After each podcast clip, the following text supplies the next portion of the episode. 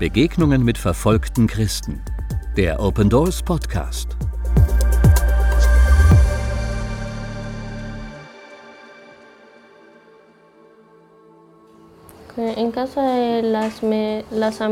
Meine Familie hat verschiedene Drohungen erhalten und eine davon betrifft meine Schwester.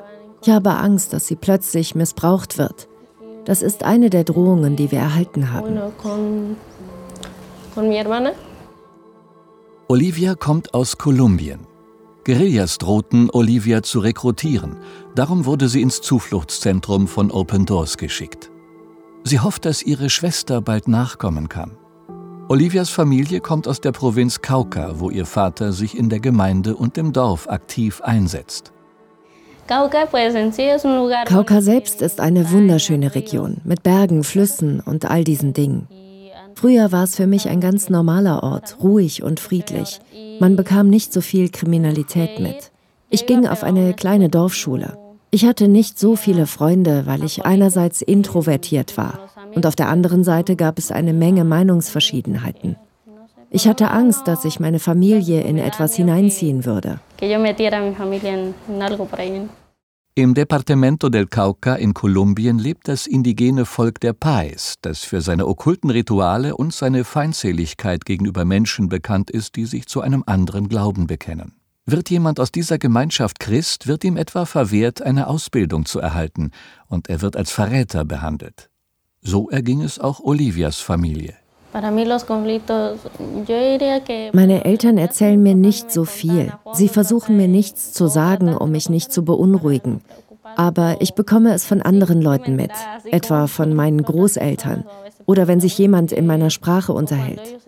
Meine Familie bekam Probleme, bei denen es oft um unser Land ging oder weil sie etwas taten, was anderen Leuten nicht gefiel.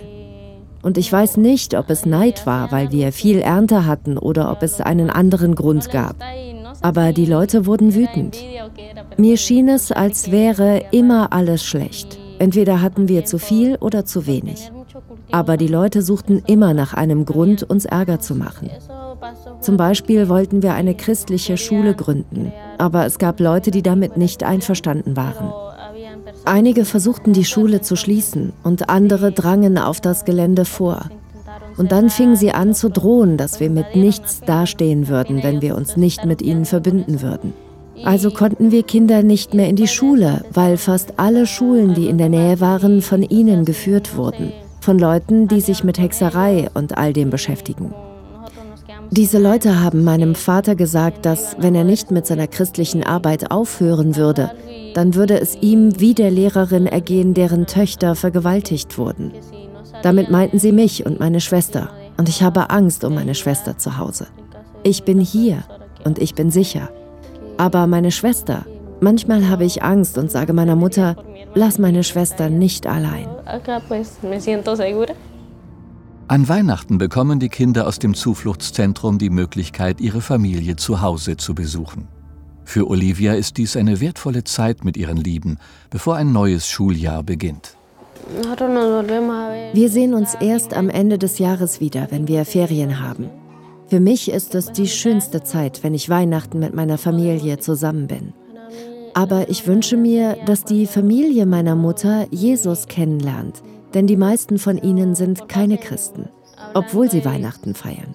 Es ist eine Möglichkeit für sie, von Jesus zu erfahren, weil wir mit ihnen feiern und gleichzeitig mit ihnen über Gott sprechen können. Ich suche nach Möglichkeiten, ihnen Gottes Liebe zu zeigen. Christenverfolgung trifft in Kolumbien besonders Kinder und Jugendliche, weil sie sich nur schwer schützen können. Sie brauchen Gebetsunterstützung, um an Jesus festzuhalten.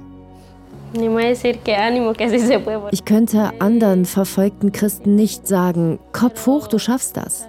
Es ist schwer, aber ich würde ihnen trotzdem sagen, dass sie ihren Glauben nicht aufgeben sollen. Wenn sie noch hier sind, dann nur, weil Gott eine Absicht mit diesen Menschen hat. Auch wenn wir es nicht sofort sehen. Aber später wird Gott uns seine Absichten erklären. Und wenn man sowas durchmacht, sollte man das nicht vergessen. Ich versuche manchmal, das zu vergessen. Und manchmal bitte ich Jesus, das alles aus meiner Erinnerung zu löschen. Aber nein, das wird nicht passieren. Stattdessen passiert immer mehr. Daher hoffe ich, dass diese Erinnerungen nicht umsonst bleiben, sondern dass verfolgte Christen damit anderen helfen können, damit sie durch das, was sie durchgemacht haben, anderen Menschen beistehen und diese wissen, dass sie nicht alleine sind. Bitte denken Sie im Gebet an Christen wie Olivia, ihre Familie und die Kinder und Mitarbeiter im Zufluchtszentrum in Kolumbien.